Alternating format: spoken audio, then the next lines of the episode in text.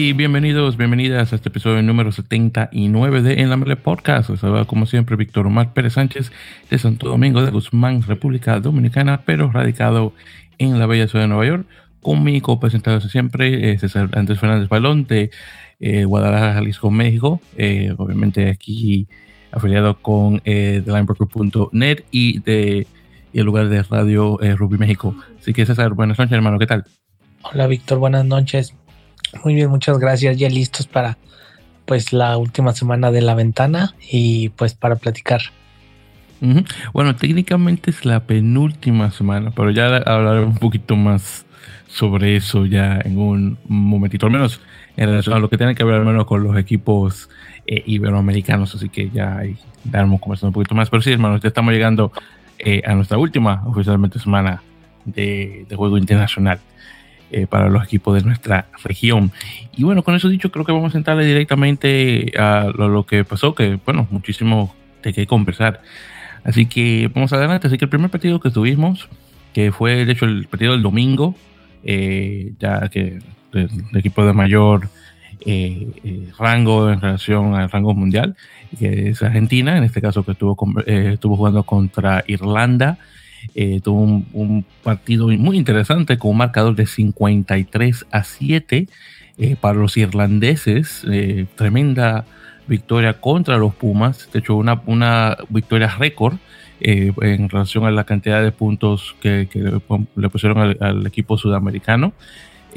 Argentina fue el primero en anotar, de hecho, por parte de Santiago Carreras. Muy, muy bonito try, por cierto, para comenzar el partido, creo que en el minuto 9 o algo así, fue, vez no recuerdo, fue muy el principio del, partido, pero luego vino la planadora irlandesa, que para los que no saben, por cierto, y, para hacerle un pequeño estropeo del partido, se también le pudieron ganar al equipo de Nueva Zelanda eh, la semana anterior, así que definitivamente venían con ese impulso contra el equipo neozelandés.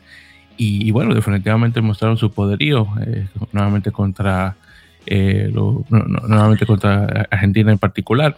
Eh, también desafortunadamente César, tuvimos un poquito de historia eh, para Argentina, pero en, no solamente en relación al puntaje que recibieron contra los irlandeses, pero en relación a un jugador en particular, el segunda línea Tomás Lamanini, que recibió una tarjeta roja en el minuto 59 tras un, un tremendo placaje o tackle a un jugador irlandés que estaba eh, en el suelo.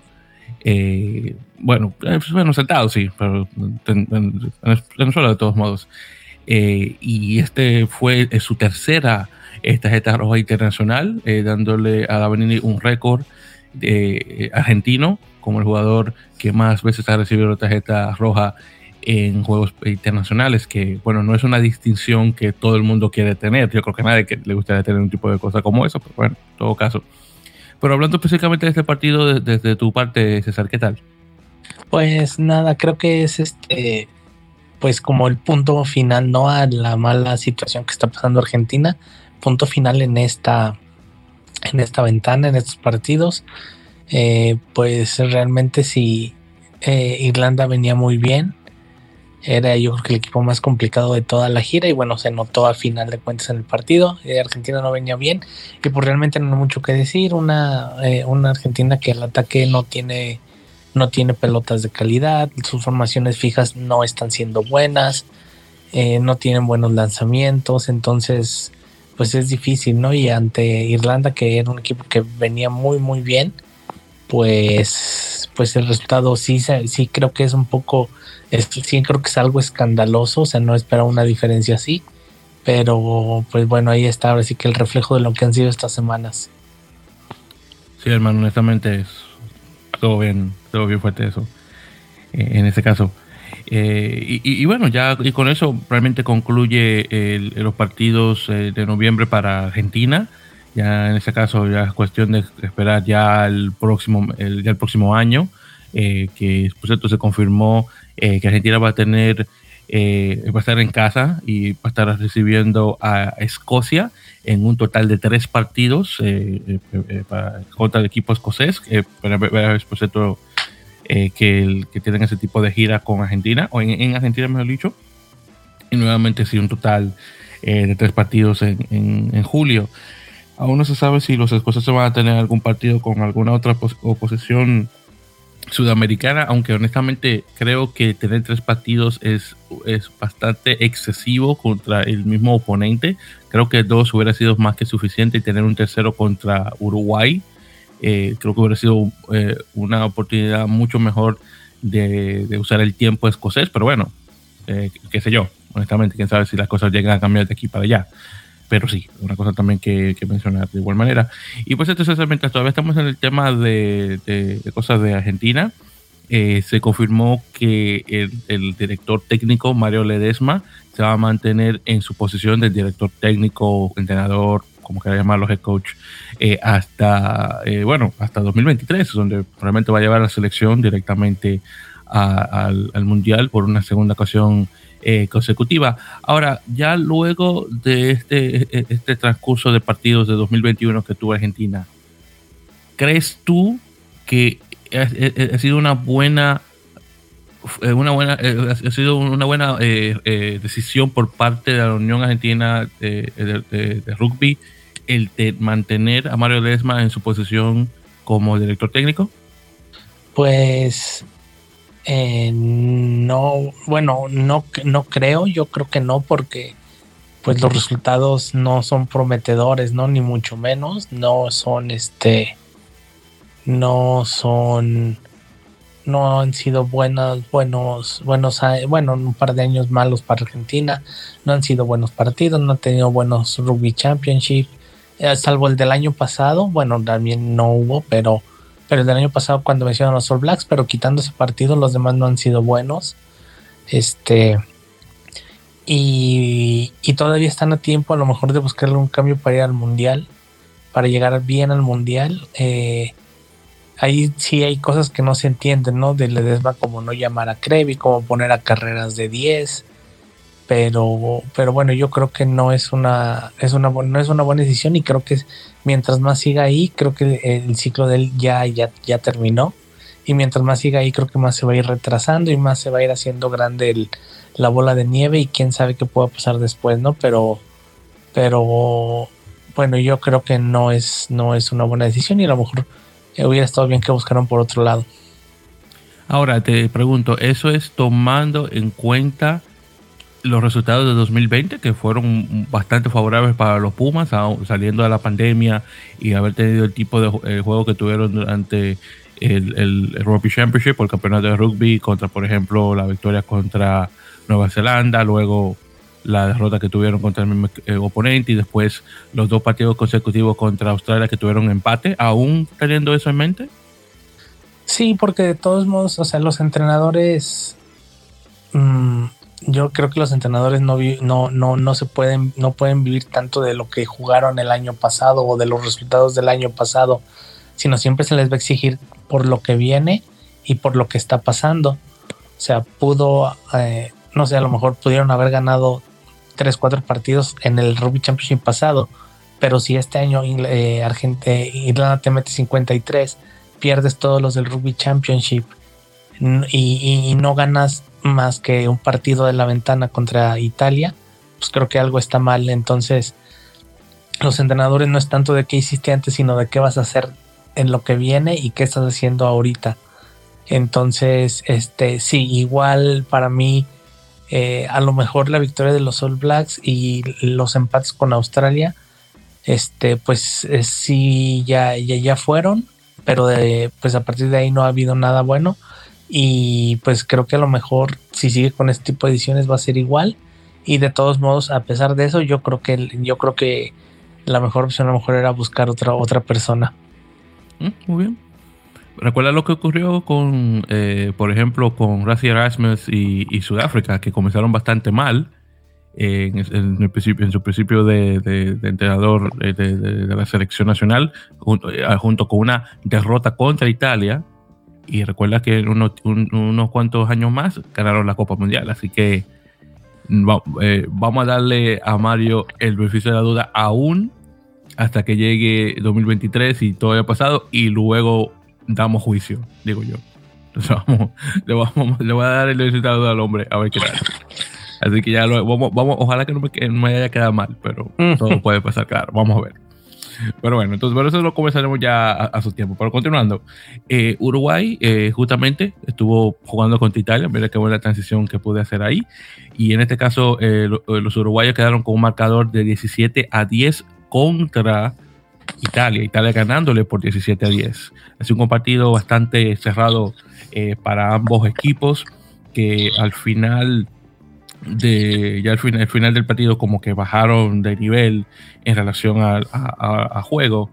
Eh, por parte de Uruguay, por cierto, el, el try vino por parte de, este chico Sanguinetti, eh, eh, Matías Sanguinetti para ser más, más específicos, o Mateo, perdón, Mateo, no Matías, Mateo Sanguinetti, el pilar, eh, una conversión, de hecho, por parte de Agustín Ormachea, eh, nada, mal, un, caballero que no, no, es no, es usualmente de patear. Que por cierto, hablando de pateadores, a Felipe eh, estuvo presente en el partido, solamente de espectador, ya que desafortunadamente aún está lesionado. Por parte de Italia tuvieron, tries por parte de, de, Bruno, que creo que si mal recuerdo es un chico de nombre Pierre Bruno. Déjame confirmar el, el nombre, que creo que eso fue lo que vi brevemente. Sí, Pierre Bruno, eh, un, un, este, un ala o, wing. Y, de igual manera, eh, uno también un por parte de Faiba, eh, que es el, el, el Pelahame Faiba, que es uno de estos jugadores del Pacífico que ya se han, han, cumplido su tiempo correspondiente ahí en, en Italia para jugar para la selección eh, nacional. Eh, bueno, eh, César, en relación a este marcador, bueno, un marcador cerrado para, para los Teros, que contra Italia, que como sabemos es una selección realmente 1.5, por decirlo así, en relación a su nivel, aún con el tipo de, selecciones que, que juegas anualmente en, en naciones europeos.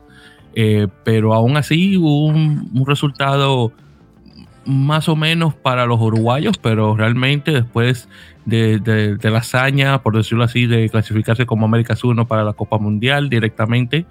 Eh, desafortunadamente esta gira europea no deja mucho que deja mucho que desear, honestamente, para un equipo uruguayo que veníamos con grandes expectativas después de, esa gran actuación en los dos partidos contra Estados Unidos. Eh, sí, sí, sí, eh, pero bueno, realmente yo creo que sí, sí, sí, obviamente la gira es interesante y, pedíamos partidos para Uruguay así como el de Italia. Pero pues yo creo que realmente este año se centraba en, en, conseguir el boleto al mundial. Entonces también creo un poquito que pues ya sacando ese, ese, ese objetivo, eh, a lo mejor eh, ya lo demás era como un poquito, un poquito más relajado.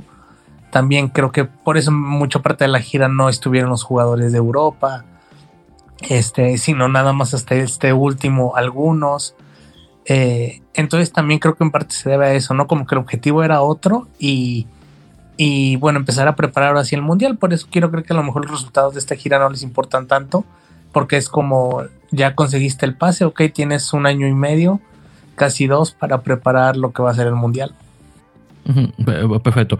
Ahora, con eso dicho, claro está, y ese tipo y, con ese mismo tipo de mentalidad que acabas de mencionar en relación a eso, porque es cierto, eh, estos partidos realmente son de preparación para el mundial.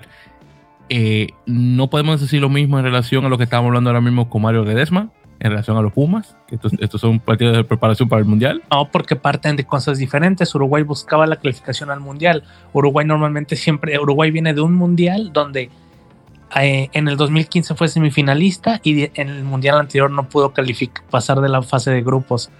O sea, tus objetivos son distintos. Eh, con Argentina estás buscando estar por ahí en el top 8, top 7 a lo mejor y en un mundial tal vez poderte meter a semifinales cuando lo que buscas con una selección como Uruguay es calificar al mundial. O sea, son, son objetivos muy distintos y por eso es por eso por eso eh, se mide diferente. O sea, para Uruguay eh, el logro de Uruguay de este ciclo mundialista es ser Américas 1. O sea, es completamente distinto. Y lo que busca Argentina es volver a pasar la fase de grupos del mundial. Son cosas diferentes, por eso creo yo que se miden distinto. Ok, perfecto, pues muy bien. No, usted es el experto, no, no lo voy a decir que no lo voy a decir que no, pues muy bien. Bueno, simplemente quería a preguntar a ver qué, a ver qué tal en ese caso. Pues muy bien, perfecto. Pero sí, En ese caso, eh, bien por Uruguay, en el sentido de, obviamente de su clasificación y bueno, han dado eh, buena pelea en estos pasados partidos. Eh, honestamente creo que el partido con, contra Rumanía debería haber sido una victoria, que por cierto, hablando de Rumanía, tuvieron una muy buena participación contra Tonga, ganándole 32 a 20, una cosa que honestamente no esperaba ver a los rumanos ganándole a Tonga, pero de la nada este equipo rumano ha sabido eh, traerla de, buena manera, lo, bueno, lo más buena posible, eh, con, el, su, este, con este nuevo entrenador que tienen, que ahora no recuerdo el nombre de él, pero está en su primer año como entrenador de la selección nacional y ha sabido llevar las cosas bien. Y hay que también mencionar que este partido contra Tonga fue con, eh, fue con un plantel local, sin sus jugadores europeos y nuevamente pudieron ganarle por 12 puntos a los tonganos. Así que eh, hablando de un de, otro de otro equipo de un país eh, latino adyacente eh, como, como Rumanía que es, aunque latino oriental, bueno, una cosa bastante buena. Bien, entonces ya con eso dicho César y ya continuando. Entonces tuvimos el otro, el otro partido y por cierto, ya Uruguay ya obviamente fue, fue su, último partido de la, de la temporada ya para lo que viene 2022. Honestamente aún no se ha anunciado como en Argentina, así que veremos qué partidos le llegan a los teros. Pero bueno, continuando.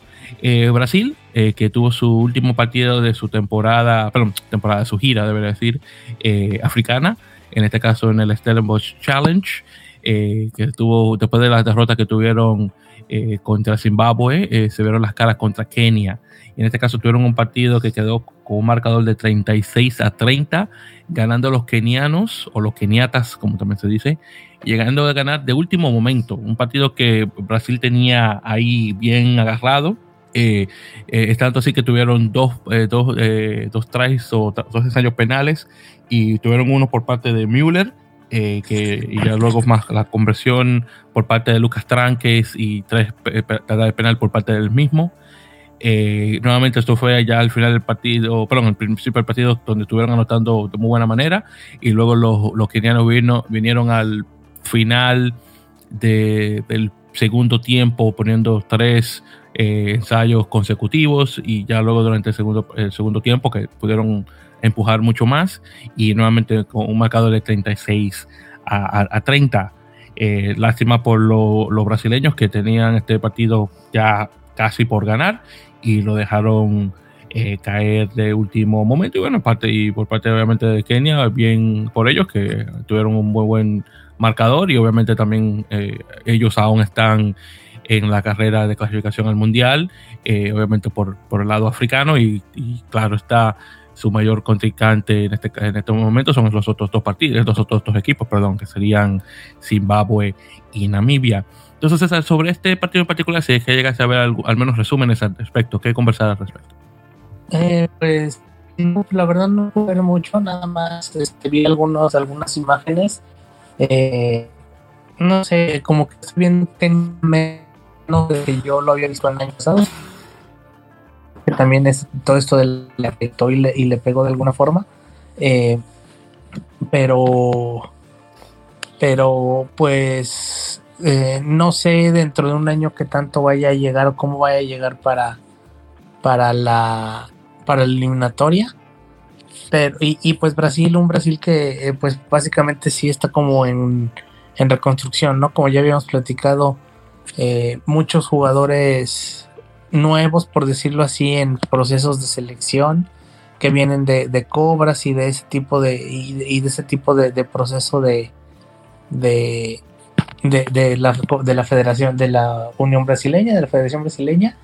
Y este, y bueno, creo que para Brasil que no tiene competencia eh, importante, por decirlo de alguna forma, en estos, en estos meses que vienen, pues es un, son buenos eh, partidos para probar jugadores. Y bueno, Kenia que sí tiene el eliminatorio del mundial, no lo veo tan bien como lo veía antes de la pandemia, pero bueno, quién sabe, todavía falta mucho. Entonces, este, a ver, a ver, a ver qué tal se presenta. Igual ahí ya con lo que hemos visto de Namibia, que yo creo ahora sí con todo su equipo completo de Namibia, creo que vuelve a ser el, favorito para el, para el África 1.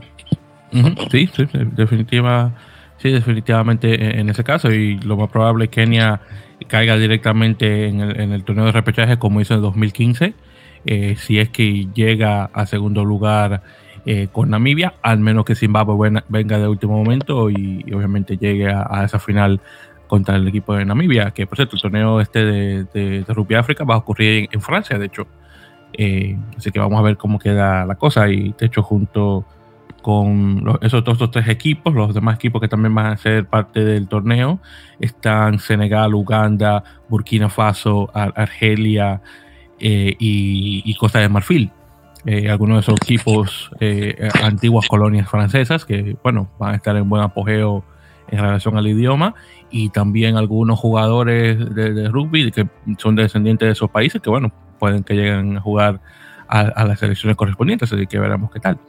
Pero bueno, eh, ya eh, igual que Brasil eh, y Uruguay, en este caso los dos equipos, aunque todavía no se sabe qué va a ocurrir internacionalmente, estarán obviamente pendientes a lo que va a ocurrir en el 2022, que sería en este caso la segunda temporada de la Superliga Americana de Rugby, así que los jugadores obviamente estarán enfocados en ese eh, siguiente paso ya para el próximo año. Ya veremos cómo queda la cosa internacionalmente. Entonces, ya continuando, César, y para terminar en relación a los equipos internacionales, eh, tuvimos el primero de dos partidos eh, de la gira chilena por Rusia. En este caso, tuvimos el primer partido en Sochi, donde Chile llegó de, de, atrás para vencer a los rusos por un marcador de 30 a 29. Eh, una victoria honestamente, honestamente que impresiona bastante, más que por el hecho de que, como mencioné, los chilenos llegaron de atrás para poder derrotar a su, a su contraparte rusa eh, y nuevamente venciéndoles por un punto, nuevamente por 30 eh, a 29. si mal no recuerdo, este eh, los estragos del COVID aún están golpeando bastante a Rusia porque por lo que pude notar eh, en las imágenes eh, no hubo nadie en el estadio, así que que yo sepa se jugó sin, sin, personas dentro, lo cual honestamente es una lástima, pero al menos está, se pudo obviamente jugar y, tenerlo directamente en, en el país. En relación al, pues, al marcador, tuvimos eh, ensayos por parte de Fernández, Martínez y Ayarza, y por los rusos tuvimos eh, uno por eh, eh y uno por Usunov. ya luego de ahí fueron dos conversiones por parte de Geising y, y una, dos, tres, cuatro, cinco penales y ya por parte de Chile fue eh, una, una dos patadas de, de, conversión por parte de Videla, de igual manera una tarjeta, eh, una, perdón, una, una, patada de penal y una tarjeta amarilla a Matías Garifulich en el minuto 34. Y por eso te había mencionado anteriormente, César, que todavía eh, eh, la, bueno, la ventana de noviembre está relativamente abierta un poquito, al menos para que entre un poquito de, brisa, por el hecho de que eh, Chile tiene un segundo partido contra Rusia este próximo 26 de noviembre, este sábado. Así que para hablando de este partido en particular, ¿qué tal? Pues no pude ver, de este no pude ver casi nada, de hecho solo vi la última, pues la parte del final, casi casi la, la del penal de, del Gane de Chile eh, pero pues buen resultado, buen juego de preparación. Rusia sabemos que no anda muy bien también. Este, no anda, no anda en su mejor momento. Pero bueno, es sacar a, los chilenos de, los juegos en Sudamérica y llevarlos a un ambiente mucho más complicado. Pues ir a jugar hasta Rusia, el viaje, el cansancio, eh, la concentración. Entonces, eh, bueno, como preparación, como continuación a lo que están haciendo y a lo que viene creo que son un buen par de partidos y este y bueno a Rusia también le sirve para seguir en buscar su boleto al mundial. Sí exactamente. Y bueno Chile ha, estado bastante bien en relación a su preparación rumbo obviamente a los partidos de julio contra Estados Unidos y bueno vamos a ver qué tal en este segundo partido que van a tener contra los rusos y bueno y ojalá que puedan eh, eh, terminar su, una, eh, una la gira con dos victorias consecutivas contra un equipo mundialista como Rusia, que honestamente no le caería nada mal eh, a, un, a un equipo como ellos en este caso. Y bueno, entonces ya con eso dicho, César, ya el único partido que tenemos en, el tapete en relación a los equipos iberoamericanos, bueno, es ese mismo, eh, eh, Rusia contra Chile por segunda ocasión. Así que vamos a ver eh, qué tal queda la cosa. Pero bueno, entonces ya con eso dicho y hermano, y ahí continuando conversando unas cuantas cositas más. Eh, primeramente, se anunció, bueno, no, sé si se anunció o fueron rumores o algo así directamente, pero se, se dice que hay negociaciones entre USA Rugby, que obviamente la Unión o Federación Estadounidense eh, con eh, los French Barbarians o, Barbarians Rugby Club, que es el equipo francés, eh, nuevamente, estilo Barbarians, para jugar dos partidos en julio contra la Nacional de Estados Unidos, contra las Águilas. Estos serían partidos que se jugarían antes de los partidos contra Chile. Eh, lo cual sería bastante bueno para la selección eh, eh, estadounidense, obviamente en, términos de preparación, jugando con, jugando con un equipo de alto nivel como los, los Barbarians franceses. no, sé si, no sé si llegas a recordar, César, que para 2020 supuestamente iba a haber una gira de, los, French Barbarians eh, en Norteamérica, donde también iba a jugar un partido contra Canadá en, en, Quebec, específicamente en Montreal. Eh, aún no se sabe nada sobre eso, o si se va a dar o no, pero al menos por parte de, lo que es Estados Unidos, nuevamente bien eh, del hecho de que tengan dos partidos con ese tipo de, este tipo de, este tipo de competencia. ¿Algún comentario al respecto? Pues no, qué bueno que, de hecho, bueno, yo no, no, sabía, no conocía la noticia, pero qué bueno que, pues el juego se va a dar. Como bien eh, dices, se tuvo que cancelar la gira de, del 2020, pero bueno, por lo menos ahí este, eh, de lo peor lo menos, y se pudo rescatar ahí esa visita y qué bueno, les va a servir para el juego con Chile, que es el más importante. sí, completamente de acuerdo. Eh, cruzando los dedos, obviamente, que nadie del equipo estadounidense se vaya a lesionar en esos dos partidos y que puedan entrar con una muy buena preparación eh, física. Entonces ahí veremos qué tal. Eh, pues otra cosa también, eh, no sé si recuerdas que cuando estábamos, estuvimos conversando la semana pasada, creo que fue así, ah, perdón, con el partido que tuvo Canadá contra Bélgica, donde ganaron 24 a 0. Había también mencionado que habían, uno de los jugadores, Marcus Smith, uno de los terceras líneas, había recibido una tarjeta roja ya, eh, ya creo que fue en el minuto 20 del partido y tuvieron que jugar una hora, bueno, con 14 jugadores. Bueno, en todo caso, eh, Smith eh, anunció, anunció, que se ha sido suspendido por dos partidos, eh, en este caso por, el, por la tarjeta roja en, este caso. Así que eso incluye los dos partidos, primero dos partidos que va a tener él en, en Major League Rugby. En este caso sería los partidos eh, porque como él juega con este, ahora no recuerdo, eh, no recuerdo ahora mismo cuál equipo que, que juega, eh, pero en todo caso serían los partidos, ah no, disculpa, él sí, él juega con, con San Diego, se me olvidaba, San Diego Legion. Entonces en ese caso serían los partidos contra Utah Warriors el 6 de febrero y el de Dallas Jackals en el 12 de febrero, así que serían esos dos partidos en particular donde Smith no estaría disponible para jugar y ya ya en, ese caso para el 20 de febrero con Seattle Seawolves, en ese caso el tercer partido de la, jornada. Eh, perdón, el tercer, bueno, el, tercer partido de la tercera jornada, sí. Ya estaría libre de, jugar. Así que ahí estamos con, con, eso y en la tarjeta roja nuevamente recibida por el jugador canadiense Michael Smith. Bien, entonces con eso dicho César y vamos a pasar ya al repaso de las ligas, en este caso primero hablando eh, sobre la urba el, nuevamente el torneo eh, de, rugby de Buenos Aires, en Argentina, y luego comenzando brevemente sobre la división de honor española. Bien, entonces en relación a lo que es eh, la urba, que ya está llegando eh, ya casi a, su final, y como he mencionado la otra vez, ya está dividido el torneo por zona, zona A y zona, zona B. En ese caso, en relación a la zona a, que, que, se jugó la jornada número 5 en durante el 20 de, enero, perdón, de enero de noviembre, perdón, tuvimos los siguientes, eh, noviembre sí, tuvimos los siguientes resultados. Entonces tuvimos a el San Isidro Club contra los Tilos, ganando 13 a 11, el San Isidro. Luego tuvimos a Belgrano Athletic contra el Club Universitario de Buenos Aires, el Cuba, por 40 a 19 y luego tenemos, tuvimos el Buenos Aires eh, eh, Cricket Club contra el Club Atlético de San Isidro, perdiendo por 40 a 27. Ya luego en la zona B tuvimos los siguientes resultados que fueron Alumni en casa contra San Luis ganando por 47 a 29, Newmans contra Regatas Bellavista por 37 a 21 ganando Newman. Y finalmente Hindú contra Pucará perdiendo por 48 a 26, así que un tremendo eh, tremenda eh, derrota por, parte de Hindú contra Pucará en este caso. Entonces con eso dicho, eh, no tenemos nada en relación a las siguientes jornadas, así que ya sería ya para otra ocasión vamos a ver qué, qué queda la cosa. Pero en relación a las tablas, en la zona A tenemos al sí, que el 90 San Diego Club con eh, el primer lugar, eh, con 60 puntos, costando los puntos de, del principio.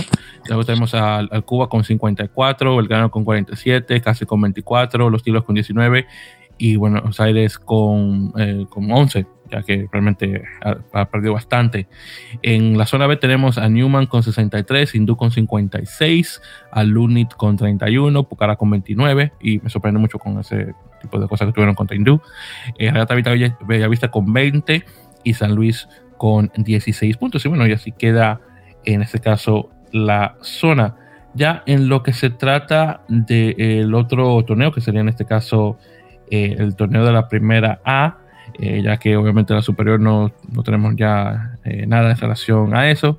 Realmente ya no, aquí no veo ningunos partidos fuera de los que comenzamos en la fecha 13, que fue del 6 de junio, perdón, de, junio de noviembre, perdón. Así que ya sería cuestión de comenzarlo ya para otra ocasión. Bueno, ya con eso dicho, y hablando sobre la división de honor en, esta, en su fecha número 5, eh, había mencionado anteriormente que se aplazaron dos partidos en particular para la semana del 20 de noviembre, que fueron el Barça contra la Samoyana y Barça ganando el derby catalán. Eh, de hecho, perdón, la Samoyana ganando el, derby catalán, perdón, por 23 a 20, así que ganándole a, Barça por, por tres puntos. Y luego tuvimos con Prutese Cisneros contra la Vila que no sé qué le ha pasado a la vida después de la derrota que tuvieron contra Alcobendas, donde, están, donde pierden nuevamente, en este caso por 22 a 15, después del tremendo comienzo que tuvieron de temporada contra, este, eh, contra el BRAC, contra Valladolid Rugby Club. Así que vamos a ver si Roberto Ramos, nuestro amigo del programa, y los demás de, la, de la vila pueden salir de este hoyo donde están actualmente. Bueno, en ese caso ya los, eh, los siguientes partidos se van a jugar, de hecho, esta semana, el 28 de eh, noviembre. Entonces vamos a tener Complutense Cisneros eh, contra Alcobendas, luego Zamboyana contra El Salvador, La Vila contra Barça Rubi, que ojalá pueda ganar ese partido. Luego tenemos eh, Aparejadores de Burgos contra Ciencias de Sevilla, el Guernica contra Les Abelles y finalmente Brac contra Ordice, que me imagino que debería ganar ese partido contra los vascos, pero ahí veremos cómo queda la cosa.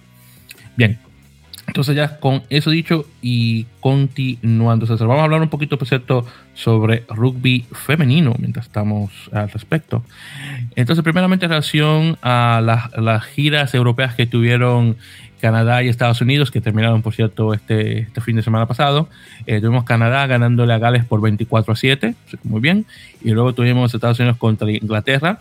Eh, eh, perdiendo por 89 a 0. Y hay que recordar, por cierto, que Inglaterra en femenino es el equipo número uno, seguido por Nueva Zelanda. Así que honestamente el marcador es, no es tanto de sorprender, más que por el hecho de que el equipo estadounidense todavía usa sus jugadoras eh, universitarias y obviamente de universidad a, jugar eh, como profesional y Inglaterra teniendo la liga, la única liga profesional de alto nivel en el rugby femenino, honestamente el marcador no es de sorprender bastante, pero sí 89 a 0. Eh, bueno, un poquito mejor los hombres, al menos cuando jugaron contra Nueva Zelanda y normalmente, aunque fueron 104 puntos que le pusieron, al menos pusieron dos, dos, eh, por 14, así que viendo de esa forma no fue tan mal. Bueno, entonces continuando con eso, eh, por cierto, eh, también César se eh, anunció el equipo de Barbarians femenino o femenil que va a estar jugando contra eh, Sudáfrica, que sería ya para la siguiente semana, si me recuerdo ya sería para diciembre, donde estarían jugando el, partido, pero de hecho ahí voy a asesorarme en relación a eso, porque si no recuerdo el partido este de Barbarians. Ah, no, ¿sabes qué? Es mentira. Es, va a ser este fin de semana, de hecho, juegan el, el 27, entonces el domingo, así que retiro. De hecho, pensaba que era el diciembre que van a jugar. Pero bueno, en todo caso, se anunció el equipo eh, eh, femenino, que tiene, por cierto, seis jugadoras eh, norteamericanas, cuatro estadounidenses, dos canadienses y una jugadora española.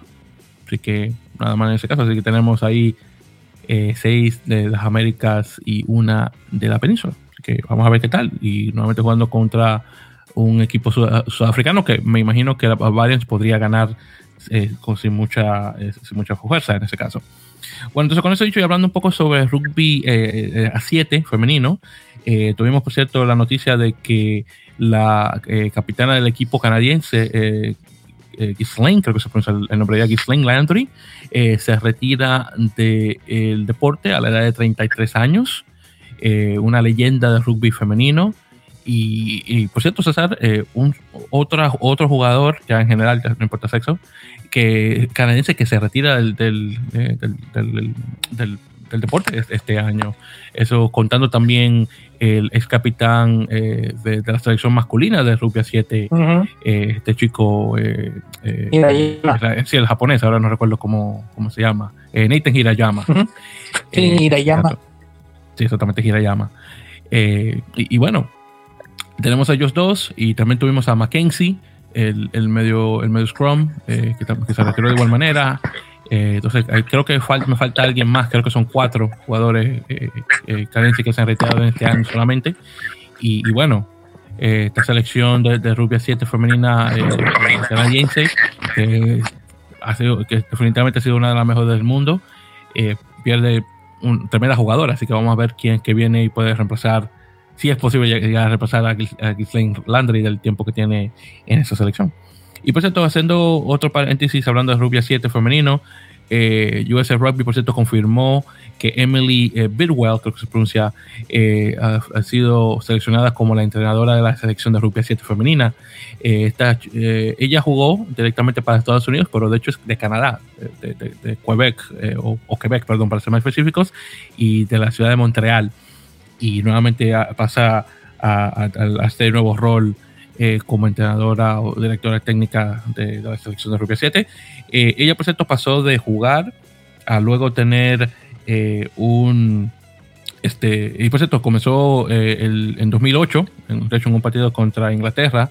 Ella viene por parte de la Universidad de Brown, una, una, universidad que por parte de la Ivy League, que es donde está Harvard y Dartmouth y muchas de estas otras universidades prestigiosas y ella comenzó en el 2016 como entrenadora de Árabes, que es un, que sería como, no sé ni siquiera cómo explicar Árabes, es como un, es un, es un programa de, de, rugby que tienen y otros deportes también, no recuerdo bien exactamente cómo explicarlo, pero el caso es que de, de ahí en 2018 eh, entró como eh, gerente general eh, del, creo que es de alto rendimiento femenino y ya luego de ahí pasó como entrenadora interina de la selección de Rubia 7 en, el, en los torneos estos de, Vancouver y Edmonton y bueno, ya le dan la posición oficialmente, así que simplemente quitándole el título de, entrenadora interina y nada más, así que felicidades, a ella eh, por, su, eh, por ese tipo de selección.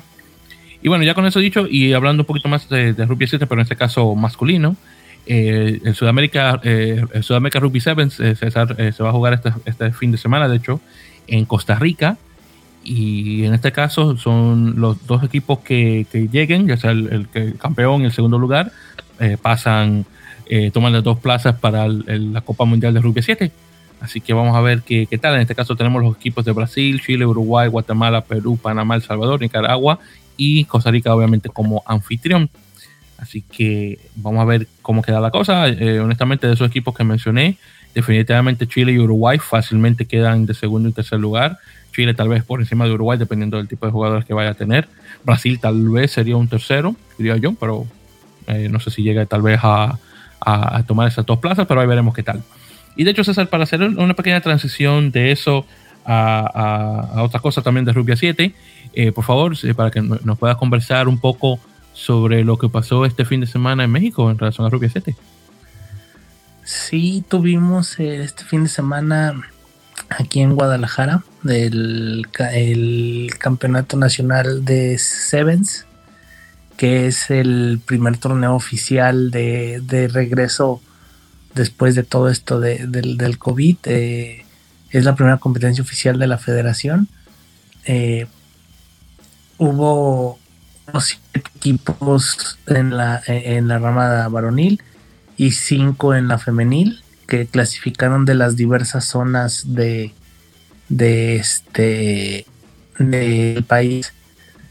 Mm, este mm, fue un torneo bueno que duró dos días. Mm, fue un torneo hubo muy buen nivel de aquí de, de, aquí de Jalisco.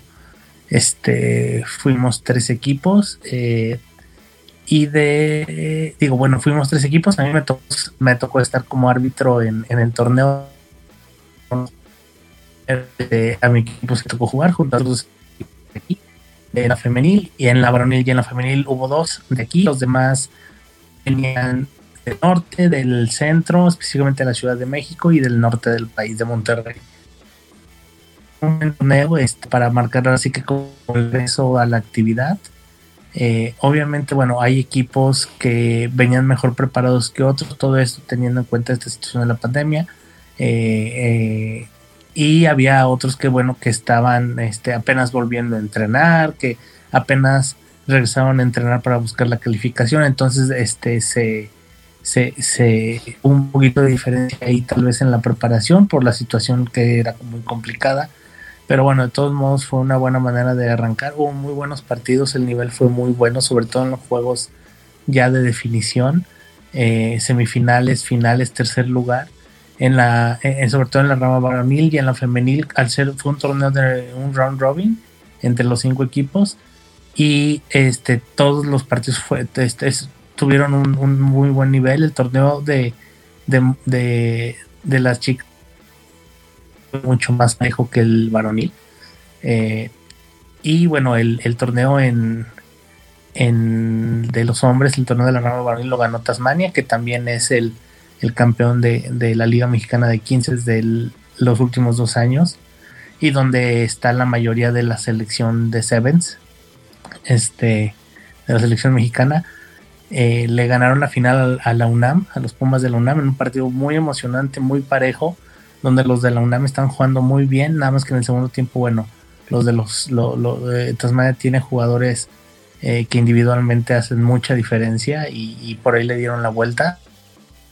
Después de estar abajo, iban abajo 21, iban abajo 19-7 al medio tiempo y le dieron la vuelta en el segundo. Eh, y en la rama eh, femenil, el torneo lo ganó Legión de Cuervos, se llama el equipo eh, ellas son de aquí de Guadalajara. Eh, este, ganaron todos sus partidos, la verdad jugaron muy bien, muy intensas, eh, partidos emocionantes contra, contra Lobos, que también es de aquí, contra los contra el, equipo de la que también presentó equipo femenil. Y bueno, en general fue un buen torneo. Fue, el torneo se jugó en, en el Club Deportivo de la Universidad de Guadalajara, que está como a unos está como unos 40 minutos de aquí de Guadalajara, está a las afueras de la ciudad. Y pues la organización estuvo, estuvo, estuvo muy bien, el nivel también estuvo bueno y bueno, es una buena forma de regresar a la actividad. Eh, y ahora pues ya pasando esto de, de este ya viene la temporada de 15 en enero y pues ya todos los equipos entramos en pretemporada. Pues muy bien, en ese caso, pues suena muy bien, hermano. Me alegra saber que todo pudo salir bien y felicidades, obviamente, a Tasmania en femenino y a Legión de Cuervos en, perdón, en masculino y Legión de Cuervos en femenino eh, por, por uh, sus eh, por ambas victorias, nuevamente masculino y femenina respectivamente. Y bueno, me alegra saber que con este torneo ya por fin oficialmente se abrió eh, la temporada de rugby 7 y ya obviamente la temporada rugby ya realmente en, el país luego de esto del COVID-19, así que muy bueno por esa parte. Eh, y pues esto, eh, me habías mencionado que estuviste de árbitro, así que ¿qué tal estuvo el, trabajito ese? Este, pues estuvo, estuvo bien, muy cansado porque éramos pocos árbitros para tantos partidos, pero en general, en general estuvo bien a lo mejor hay algunas cosillas del nivel de arbitraje. Era mucho, no, árbitros nuevos, pero, pero este, a lo mejor un poco de la, inactividad nos pegó a muchos. Este, entonces, pero en general estuvo bien. Este, luego fue que eran pocos, entonces estuvo muy pesado. Eh, y también la otra es este que hay algo que no, no me... que yo creo que es un tachicito de la federación, pero también entiendo la dificultad o a lo mejor sí se podría arreglar.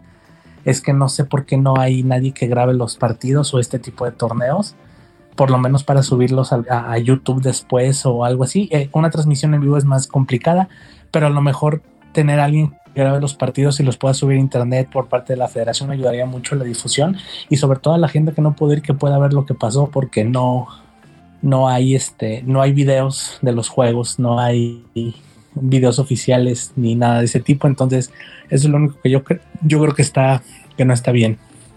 Mm. Sí, hermano, honestamente estoy muy de acuerdo eh, eh, con eso. Eh, vamos a ver si ya a futuro las cosas cambian, ya para ver si ya comenzando al menos del año que viene o algo así, comienzan a tener ya los, partidos eh, en grabación y tenerlos directamente en el canal de YouTube de, la federación y hacer difusión obviamente de, los juegos y del deporte en general. Así que ojalá que se pueda hacer eso así. Eso sí, no está, no está nada mala idea. Y bueno, gracias ahí por, por, compartirme y bueno, compartirnos ya para también incluir a nuestros oyentes eh, tus experiencias ahí en el, en el, torneo. Y bueno, nuevamente felicidades a Tasmania y a Legión de Cuervos. Bueno, entonces con eso dicho, hermano, y hablando un poquito también por cierto de Rupia 7, eh, de igual manera, el torneo de Dubai Sevens, eh, que comienza esta, este, justamente este fin de semana también de igual manera. bueno, Estados Unidos, Canadá, y, y, Argentina van a tener equipos relativamente nuevos a comparación de lo que ocurrió eh, durante la eh, durante las, Olimpiadas. Muchos de sus jugadores, al menos de Estados Unidos, por ejemplo, y unos cuantos de Canadá, eh, ya se han retirado. Y bueno, de aquí en adelante comienza un ciclo completamente diferente, en este caso mucho más corto, porque va a ser de tres años, en este caso, para lo que se viene en el torneo de, de Francia 2024. Así que bueno, ahí veremos a ver qué, qué tal. Bien, entonces con, continuándole con la cosa, que bueno, muchas cosas han ocurrido de hecho durante esta pasada eh, semana. Eh, entonces, eh, una también cosa que hay que mencionar de igual manera, y pues esto sobre Canadá, antes que se me vaya a olvidar, Allen Vanson, no sé si recuerdas que es el director de Rugby Canada, que lo, estábamos, estábamos, conversando sobre él en relación a, la, bueno, a la abismal tipo de actuación que tuvo eh, Canadá, eh, por ejemplo, contra, contra Chile, el hecho de obviamente que no pudieron clasificar como nuevamente para al, Mundial, como América 2 y lo demás. bueno, en todo caso, habíamos, al menos por parte mía, había criticado los comentarios del señor Esteban en, en, en, en, en relación a estar apoyando al tipo este Kingsley Jones, el, actual entrenador o director técnico de la selección. Bueno, que, no sé si llegaste a escuchar, pero eh, anunció que va a dejar su cargo como eh, jefe ejecutivo de, la Unión o, de la Federación. Eh, ya para enero 2022 deja su cargo. Entonces actualmente está, el, nuevamente Rugby Canada está ahora en búsqueda de alguien que pueda ser su suplente. Así que mucho habló el hombre y poco duró en su posición. Así que vamos a ver si este cambio ayuda a que la selección canadiense, canadiense pueda ir por buen rumbo y bueno, no queda de otra y simplemente ver, eh, obtener la mira al torneo de 2027.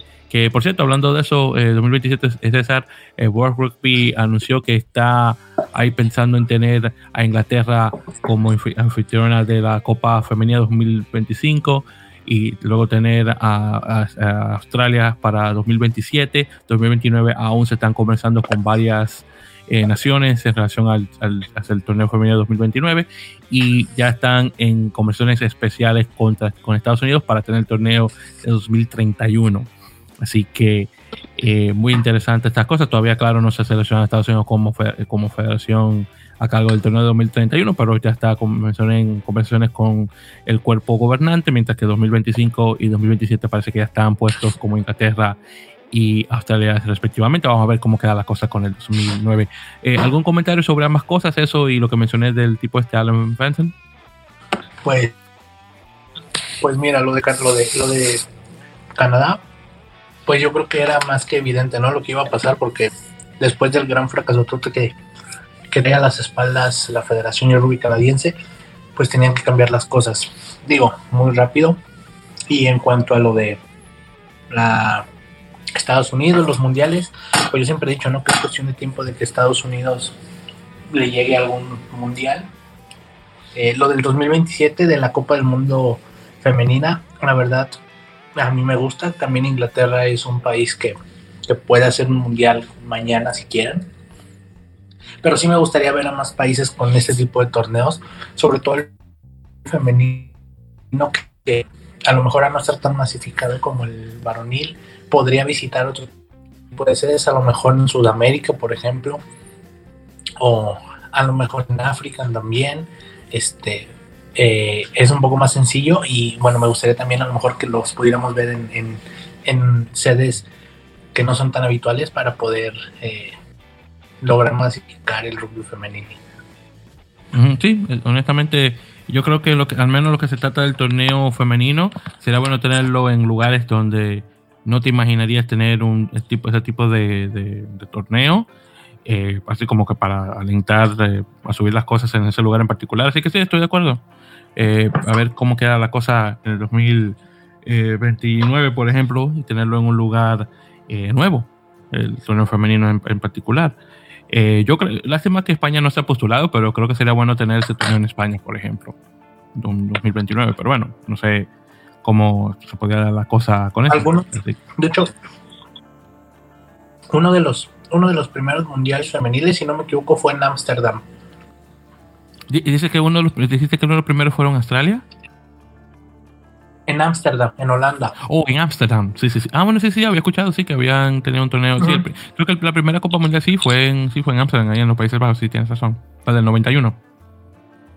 Sí, sí, que bueno, justamente esa fue la que ganó Estados Unidos, que Mira, que, que, bueno puede decir que sí ha sido mundialista y luego de 91, bueno, que decir, bajó mucho, muchísimo el nivel femenino en, en, rugby.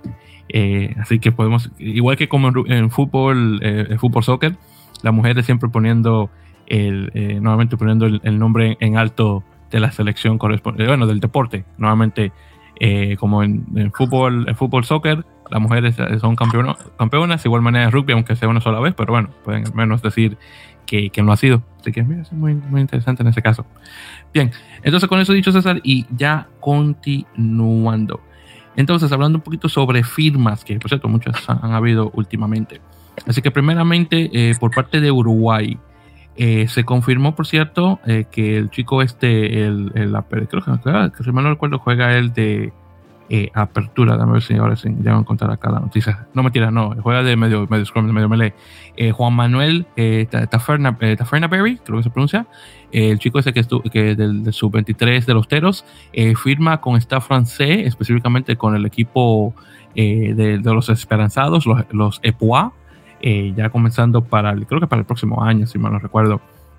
El chico, por cierto, ha dado muy buena promesa, en, particular en el, torneo, en el torneo este que se jugó en el, invitacional que se jugó en Sudáfrica. Y, bueno, qué, bueno ver eh, un jugador de esa talla eh, jugando en ese tipo de torneo. Eh, nuevamente, y, obviamente el, torneo este después de, de Francia ha, asistido bastante el desarrollo de muchísimos jugadores y en particular varias selecciones como la de Georgia, podemos decir, y ahora también la de España y Portugal.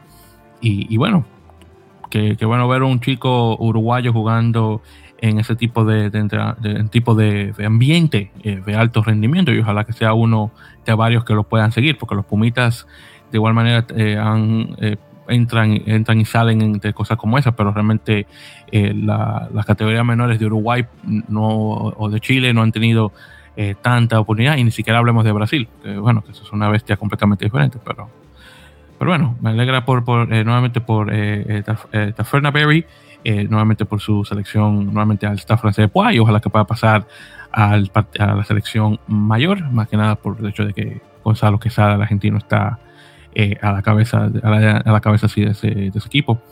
Entonces, continuando, también tenemos, por cierto, muchísimas firmas. bueno, de hecho, antes de hablar de eso de, de Mario Rugby, porque me acabo de acordar, Rodrigo Martínez, el pilar este argentino, firmó con Wasp. Eh, así que otro que va a, Inglaterra a jugar.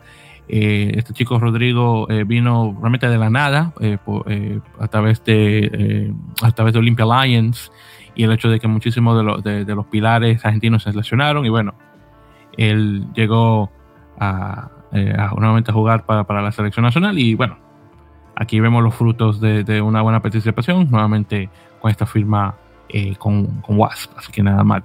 Bueno, entonces en relación a firmas con Major League Rugby, que como mencioné son muchas en este caso, así que vamos por lo siguiente. Entonces, por, por parte de New England Free Jacks, eh, tuvimos la firma de un tal Micaele Tomano, eh, un centro que viene de, de, San Francisco Golden Gate, uno de los mejores equipos amateurs de Estados Unidos, y también la firma de un segunda línea, Stan Van Hoven, un neerlandés que tiene ya un tiempo jugando en Nueva Zelanda, estuvo eh, jugando para, eh, para Plenty y, Chiefs en el Super Rugby.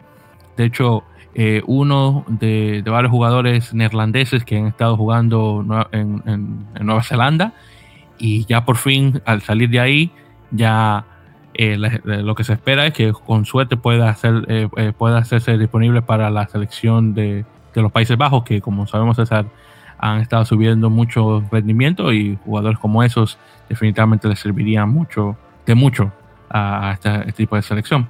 Eh, también tuvimos la firma de Slade McDowell, que es un tercera línea de, neozelandés, eh, que, que, viene, eh, déjame ver cuál equipo viene, porque honestamente ni me había dado cuenta. Eh, bueno, de Otago, sí, sí, ahora recuerdo. Y firma por tres años con el equipo hasta 2024. Y bueno, y este año hemos visto muchos contratos de tres años, lo cual es bastante bueno para, para, para Major League Rugby. Ahora, por parte de Old Glory DC, tenemos las firmas de Rohan Saifoloi, que es un, un, apertura samoano, y también la firma de Jake Ilniki, el pilar canadiense que viene de Seattle Seawolves y hace el paso a la conferencia este eh, nuevamente con Old Glory.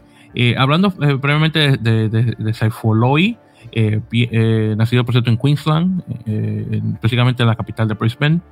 él viene, a ver si encontrar acá el equipo donde el último equipo que llegó a jugar. Ah, ah, estaba con Eastern Suburbs, el equipo este de del, del Churchill en, en Sydney. Así que nada mal. Bueno, por parte de Toronto Arrows tenemos la firma de Ueta Fufuga, que viene de Wairarapa Bush en, en Nueva Zelanda.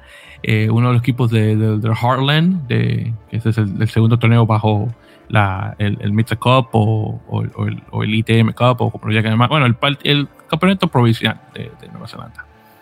Eh, Toronto también, por cierto, eh, anunció el regreso de segunda línea Paul Chulini, Tomás, de la, Tomás de la Vega, el argentino, también Tyler Rowland, el pilar, Mason Flesh, eh, segunda y tercera línea, y también firman a eh, Bryce Warden, un pilar que viene del, draft colegial, eh, ya oficialmente, y también a otro pilar neozelandés, un tal Isaac Salmon, que viene de Tasman Mako. Así que nada mal para los canadienses.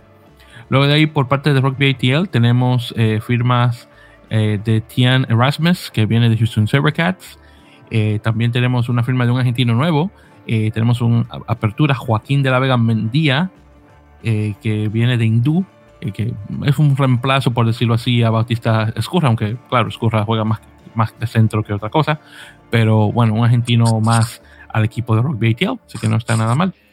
Luego por parte de Nola tenemos el hecho de que han recibido dos jugadores, Deborah Ferris, el medio scrum, y Aaron Matthews, que juega de centro y, y ala, eh, los dos eh, vienen de, Seattle Seawolves y fue un intercambio realmente. Fueron esos dos jugadores eh, que, recibe Nola y Nola también recibe un tope salarial y le da a Seattle Seawolves un espacio internacional extra. Entonces otro jugador, un jugador internacional adicional que puede tener el equipo nuevamente de, de Seattle. Así que nada mal.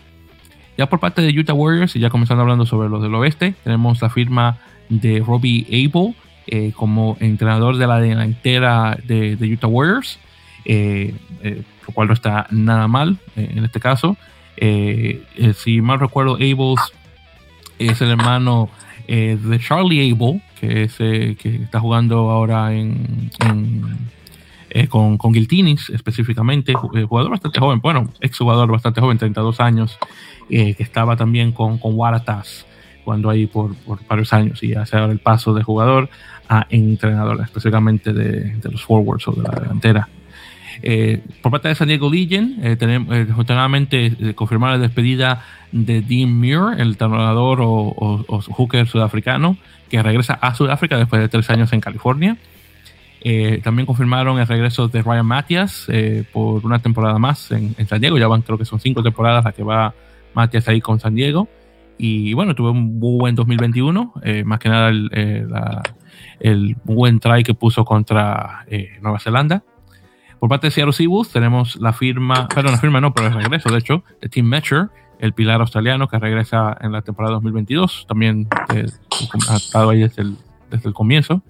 Por parte de Dallas Jackals tenemos las firmas de Samuel Phillips, un segunda línea, y Campbell Johnston, el chico este, el, el, centro eh, apertura que viene de, de, de, los Raptors, de, Colorado Exos, Así que nada mal.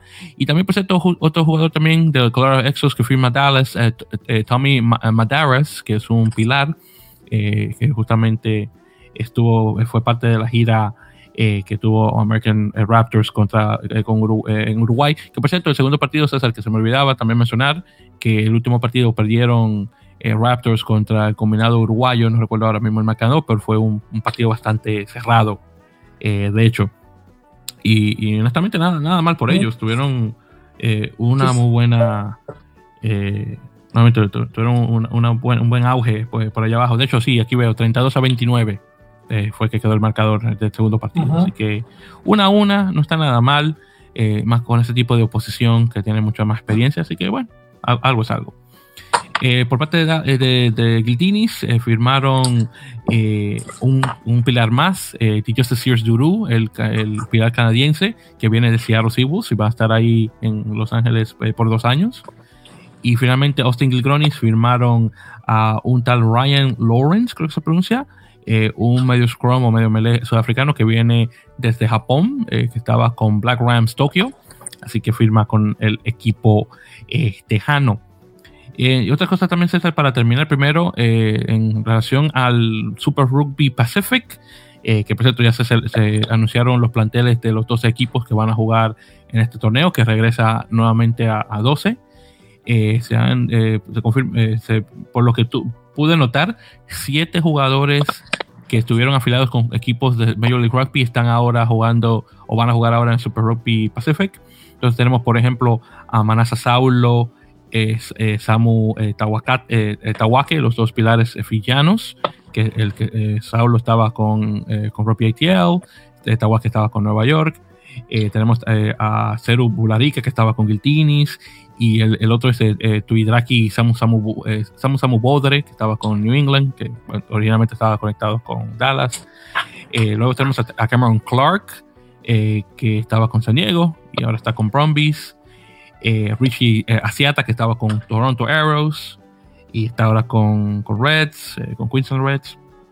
Y Sam Slade, que estaba con, con, con Raptors, con, el equipo original de Colorado. Y ahora está, está con Moana Pacífica. Por cierto, los fillanos están obviamente con el equipo de Fijian Drua. Así que nada mal por, e, con eso. Y ya por finalizar, ese es lo último que quería mencionar. Y de hecho, te, lo había mencionado por mensaje antes de grabar es eh, la nueva noticia que por parte de, estas personas, estas de, eh, de World Rugby, el hecho de que se ha hecho un cambio en relación a las leyes de selección eh, a jugadores, es decir, que comenzando para el primero de enero de 2022, World Rugby ha anunciado que un jugador, si tiene ya 36 meses o 3 años sin jugar para una su selección original, ese jugador puede ser un cambio a una segunda selección, eh, ya sea por cuestiones de nacimiento o algún tipo de afiliación familiar, ya sea a través de un padre o abuelo. Eh, esto ha sido bueno y malo a la vez, dependiendo de a quién se le pregunte directamente. Según lo que estoy leyendo, eh, esto tuvo un, un total de, de, 39 votos a favor, 11 en contra y uno que se negó a votar por alguno. Entonces estamos hablando que son 12, le damos luego 10, ahí van 51, entonces estamos hablando de que son 51 votos. Sí, si le preguntas a Samoa y a Tonga te van a decir que sí. Eh, por, es por eso que te digo, exactamente. Así que 51 votos, 39 fueron a favor, nuevamente 11 en contra y uno que se eh, negó a, eh, nuevamente a, votar. Eh, entonces, en relación a eso, justamente lo que también iba a, mencionar es que para los equipos como Samoa, Tonga, Fiji, hasta cierto punto, obviamente estos son eh, personas que están a favor de esto, obviamente pues, por jugadores de descendencia de estas islas que ya salen, por ejemplo, de una Australia o Nueva Zelanda en, muchos de los casos, que pueden hacer el paso a su selección nacional. con, ah, esta, con esta regla nueva, los Sabea pueden jugar para Samoa. Eh, eh, eh, perdón, ¿quién puede jugar para Samoa? Los Sabea. Ah, sí, sí, exactamente, sí, los Sabea, sí, sí, sí, es, eso mismo. y de hecho, hace rato yo vi un tweet donde le preguntaron a a, a, Jordan, sí. Oh, ¿Me oyes ahí? Eh, sí, sí, todavía, sí, te voy a decir que si por favor puedes repetir eso, porque desafortunadamente se ha entrecortado la llamada momentáneamente. Ah, que hace rato vi un tweet que le pusieron a, a Sabea, al Wing, este, donde le preguntaron que si en Francia en el Mundial iba a jugar con Samoa y, contestó Never say never. Ah, que nunca, nunca digas nunca. sí, sí, sí. Ah, y ah, bueno, y otra cosa, con esa regla, Morgan Parra es elegible para Portugal. Oye, ¿sabes qué? Sí, tienes razón. Pero ahora la pregunta es, ¿a Morgan Parra bueno, le jugar para Portugal? Esa regla fue promovida por Portugal. Oh, mira, no sabía. Fueron los, primeros que, que, que pusieron eso sobre la mesa. Ah, mira, no, no, no estaba al tanto de eso. Pero ahora la pregunta es, ¿a Morgan Parra le importará jugar para... Eh, ¿Quién sabe? Yo estaba leyendo hace rato que a lo mejor con jugadores que ya no estaban en su prime, como Morgan Parra o como lo Sabea, que siguen siendo muy buenos jugadores, pero ya no están como en planes de, sus, de las selecciones donde han jugado siempre, pues a lo mejor no se les haría tan, o sea, sería atractivo volver al rugby de selecciones, quién sabe, tal vez. Hmm. será muy interesante ver un Morgan Parra jugando para Portugal. Y bueno, también de igual manera, por ejemplo, tú tienes, por ejemplo, que yo no sabía que él era podía ser elegible para España.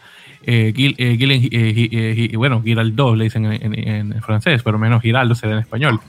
Que yo no sabía que él tenía descendencia española, pero aparentemente después del tiempo que tiene fuera de la selección francesa podría jugar para un España, por ejemplo. Sí, hay varios. Pitau también está en, la misma, en el mismo supuesto. O por ejemplo, los jugadores estos que tuvieron problemas con España cuando los de Rumanía pueden ahora comenzar a jugar nuevamente para la selección, comenzar en 2022. Sí. Por otro, los de Sudamérica pues están bien enojados porque pues a ellos no les gusta eso.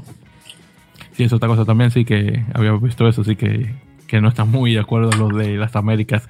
Eh, uno de los, sí, no, no, pues uno de los que, Sí, uno de los que definitivamente está en contra es Ignacio Chance, eh, nuestro amigo, por decirlo así, de Uruguay, el, famoso, eh, famoso eh, periodista, no reportero, periodista, que suena más profesional, que, escribe para el, Observador en Uruguay.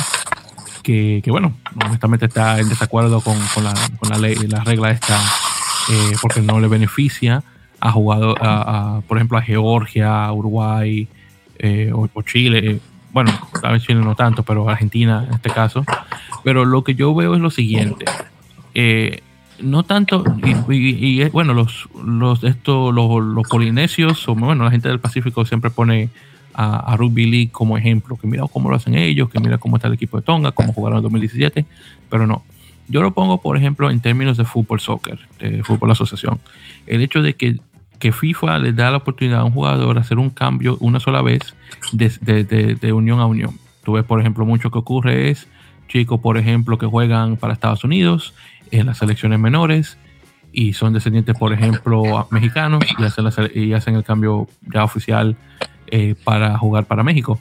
Un ejemplo perfecto que te puedo dar es chico este, David Ochoa, eh, que está con, jugando en, en Real Salt Lake eh, jugó para las selecciones eh, menores de Estados Unidos, de hecho estuvo jugando para el preolímpico en, en, justamente, en Guadalajara. Y ahora hace el cambio para jugar para, el Tri. Y nadie dice nada. Y eso honestamente vale la pena por el hecho de que él tiene su descendencia eh, mexicana. Y si quiere hacer un cambio de un lado a otro puede hacerlo. Entonces, lo, lo, que te dejo decir con esto es que hay personas que tienen más de una nacionalidad o tienen más de una descendencia. Entonces es, yo creo que es injusto hacerlos escoger por una sin dar la oportunidad de hacer un cambio al menos una sola vez. Entonces, si a ellos le da la gana de pasar a jugar a un equipo en particular y luego pasar a otro, y, más, y más si es una sola vez que se puede eh, tener ese tipo de, de, poder, ¿por qué no? Yo no tengo ningún problema con eso. Y definitivamente estoy en acuerdo por ese lado en relación a, nuevamente los equipos de Pacífico que se benefician en esto. Ahora, que no beneficia a un Georgia, a un Uruguay o Argentina, ¿qué importa eso? Eso no tiene nada que ver. Eh, ¿Por qué? Por el simple hecho de que ellos no, quieren usar jugadores de, de, de, descendencia esos equipos. Bueno, no, si ellos, ellos les da la gana hacer eso o no. Sea, todo depende. Eh, y esos equipos, por ejemplo, del Pacífico, que tú y yo lo sabemos, no tienen, muy, no tienen grandes poblaciones. -huh. eh, este, Samoa lo que tiene menos de un, menos de 500 mil personas, creo que tiene 300 mil personas en, entre la isla y unas cuantas que están regadas por ahí. Y Tonga lo que tiene menos de 200 mil personas. Y, hay más personas de descendencia tongana en Nueva Zelanda que en Tonga. Entonces, es injusto. Entonces, claro, que tú dices, bueno, Uruguay y Georgia no tiene mucha gente, pero diablo, comparándolo con estas otras islitas, no tiene. Eh, eh, bueno, Uruguay debería tener casi 10 millones de personas comparándolo con Samoa. Y lo que tiene solamente son 3 millones. Entonces, hay que verlo también de esa forma. Así que, yo lo veo, yo lo veo así. Pero, todo, cada, cada quien. En Está interesante, a ver qué más va saliendo estos días de debate de eso. Sí, sí, hermano, honestamente. Es, una cosa que hay que debatir mucho tiempo. Vamos, que, bueno, un día de estos tenemos, vamos a ver, tal vez ya cuando comience el, en enero, vamos a ver si, por ejemplo, llegamos a tener un, pequeño panel con Ignacio Chance y si es posible también tener, por ejemplo, eh, un, este, eh, un, este, un, un Tate para que conversamos directamente con ellos dos, que ellos, ellos están en contra de este tipo de, de, de, de, política a ver qué dicen. Porque honestamente me encantaría conversar directamente con ellos dos y tener un, una, una, una, muy buena charla sobre este tema. Entonces algo definitivamente de, de, poner en contacto con Ignacio y Paul.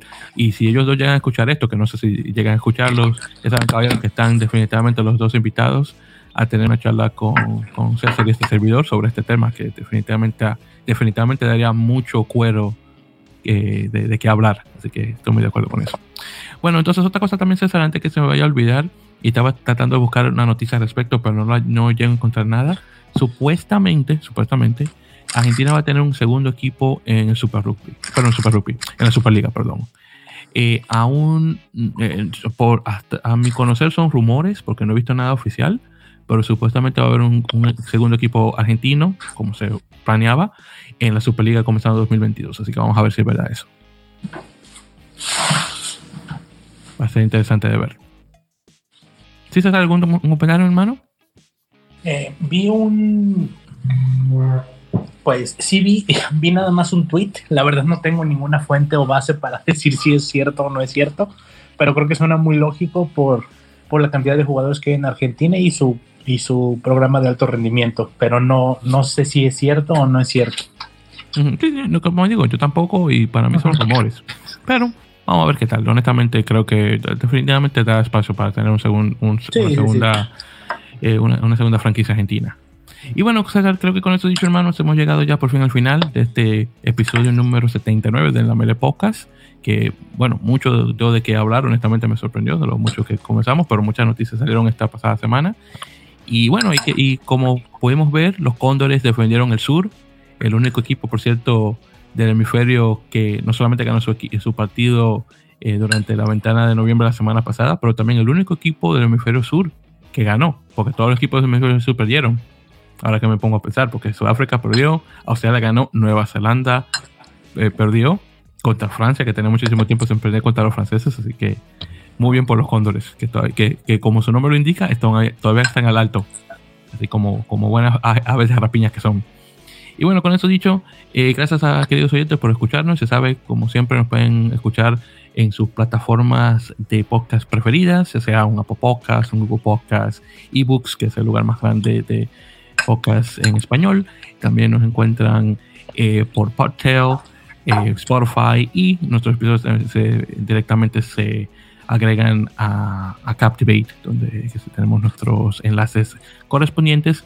Y en las redes sociales ya sabes que estamos por facebook.com eh, barra en la Mele Podcast y por Twitter e Instagram por el usuario de arroba en la Mele. Y, bueno, muchísimas gracias a todos obviamente por escucharse. ¿Algún comentario más antes de terminar, hermano? Nada, nada, nada. Buenas noches a todos. Gracias por escucharnos otra, otra semana.